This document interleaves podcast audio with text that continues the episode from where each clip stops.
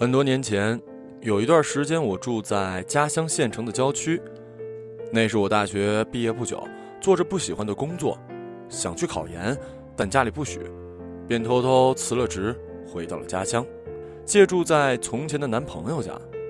他家里做着简单的手工活，从山上买回栗树，用机器加工成锄头或者铁锹把，再卖给农具店。那时县城里不允许上山收树，他父母因此搬到远远的乡下去，在那租赁了一户人家的房子做活，自己家的楼房反而空在那里。他听说我想有一个安静的地方复习，便很大方的提出来可以把屋子借给我住。那时我们还没有在一起，我们是高中同学，原本相互喜欢，只是未认真的说明过。到读大学之间隔得遥远，又兼羞涩。头两年还断断续续的写过几封信，后来便断了音信。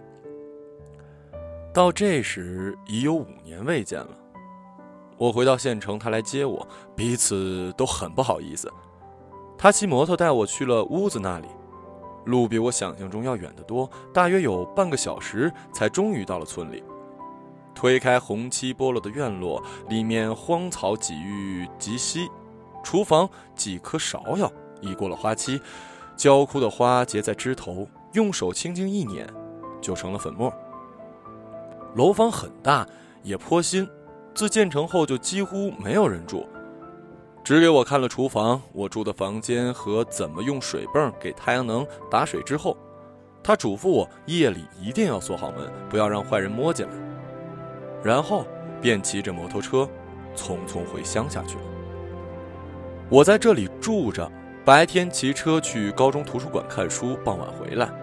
因为害怕每天天还未黑就把门紧紧地反锁上，躲进楼上的房间，常常一整天也说不到一句话。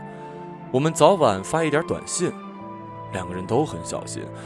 这地方名字叫塘下，村里确实有一个圆水塘，水边有很多的枫杨，前面一大片荒地。种一棵柿子树，一棵大月季，屋后也是一片空地，有水井。靠近水井的围墙上放着一盆仙人掌，围墙外便是水田了。过了几天，他抽空来看我，翻窗进了旁边没拆掉他家从前的旧平房，找出抽屉里的旧照片给我看。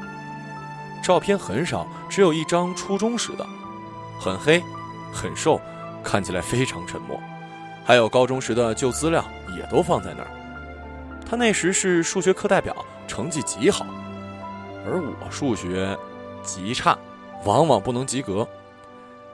到今天终于可以好奇地翻一翻这人的数学资料，却发现很多题目没有做，或者旁边直接写了一答案，全然不像我那时的那本密密麻麻写满过程。我不免有些失望。他笑了笑说：“那很简单，不用写过程。”看完后，重新从窗户里翻出来，站在旧屋门口。他说：“以前高中毕业的时候，你开玩笑跟我讲，也许以后哪天跑到你家里去找你玩。后来那个暑假，我经常在这门口等着，希望哪天忽然能见到你。最后你也没来，心里一惊，想起从前那半真半假说出的话。”因为不得自由与害怕，终究没有去成。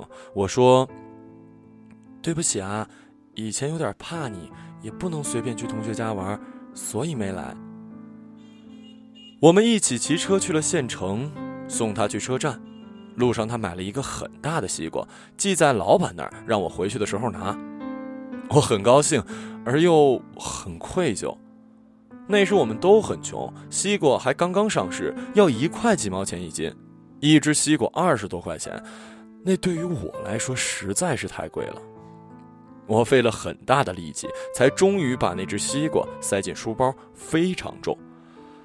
我骑着车，一路担心书包带会断。终于到了屋子，西瓜和书包都还好好的。切了一小半，送到隔壁他小婶家给他小孩子吃。天慢慢黑下来，夜里下起了大雨。我坐在房间里，慢慢的吃着另外一半西瓜。西瓜太大了，怎么吃也吃不完，最后只好可惜的扔掉了。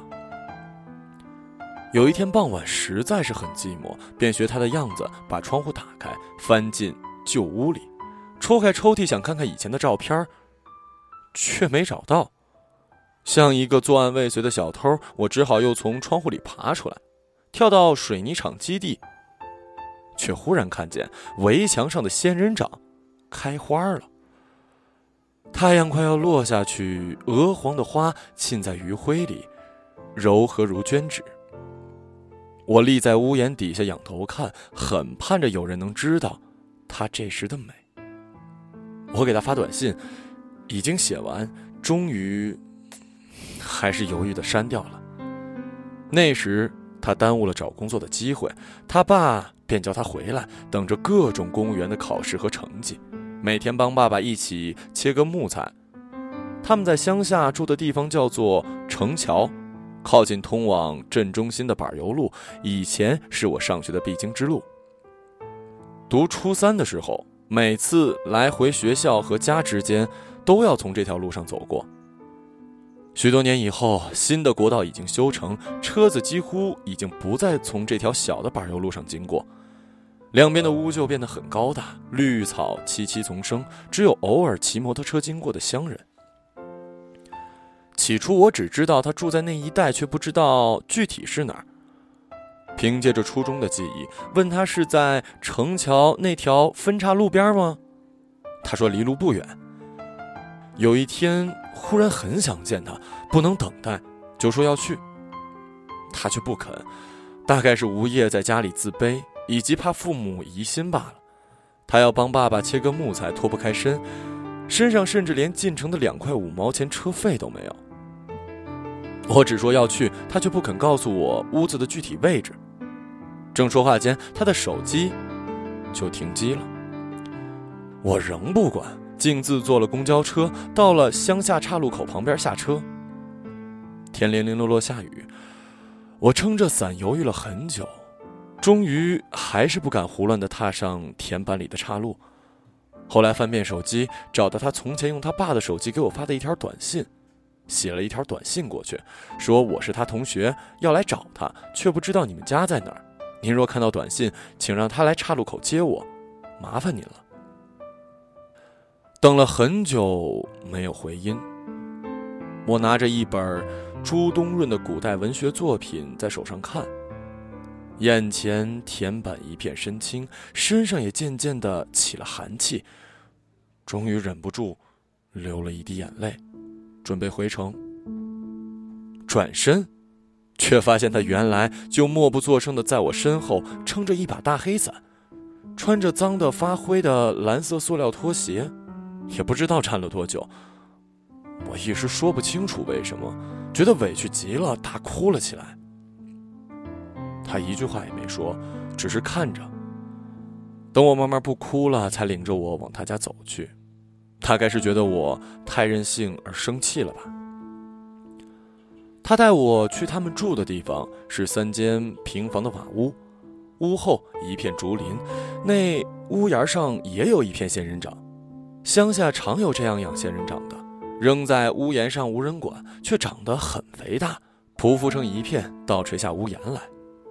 上午下雨，仙人掌的花沾了雨水，湿楚楚的。门口堆着许多的锄头把子的木料，用胶布盖着，也还是淋得湿透。梅雨刚刚开始，他妈妈和我说，担心雨再这样落下去，要把木料落坏了。他养了一盆一米多高的白兰花，叶子青绿，象牙黄的白兰花正开，半打开的花骨朵更香。我总想摘一两朵，却舍不得。中午吃饭的时候，就端着饭碗站在屋檐下，看着雨水成串的滴下，打在花瓣上。邻居家几只啄食的鸡拖着潮湿的羽毛从身边转了过去。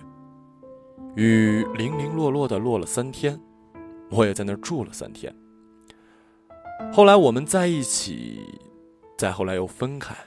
这期间有许多的分离、争吵与愤怒。隔了那么多年之后，终于淡下去。记得格外分明的，只是爱情才刚开始的那些温柔、小心的试探。记得有一回早晨一起去乡里的菜场，我告诉他，他小时候我就在这儿陪妈妈一起卖鱼。记得樱桃成熟的时候，一大清早我们去屋子上面的坡上打水，一口很大的井，属村里人共有。水井边有一棵樱桃树。他站在树下说：“这棵树是他小奶奶家的，一边摘樱桃给我吃，说好的果子，却都给雀子偷走了。蛛丝上的露水还未干。”他说：“还一棵杏树，看见结果子了吗？”看见了，还是青的。他单手拎着水下坡，我捏着一粒杏子，很高兴的跟在他后面走了下来。就像狐狸的驯养。此后，我喜欢整个夏天的雨水，还有雨过天阴的天。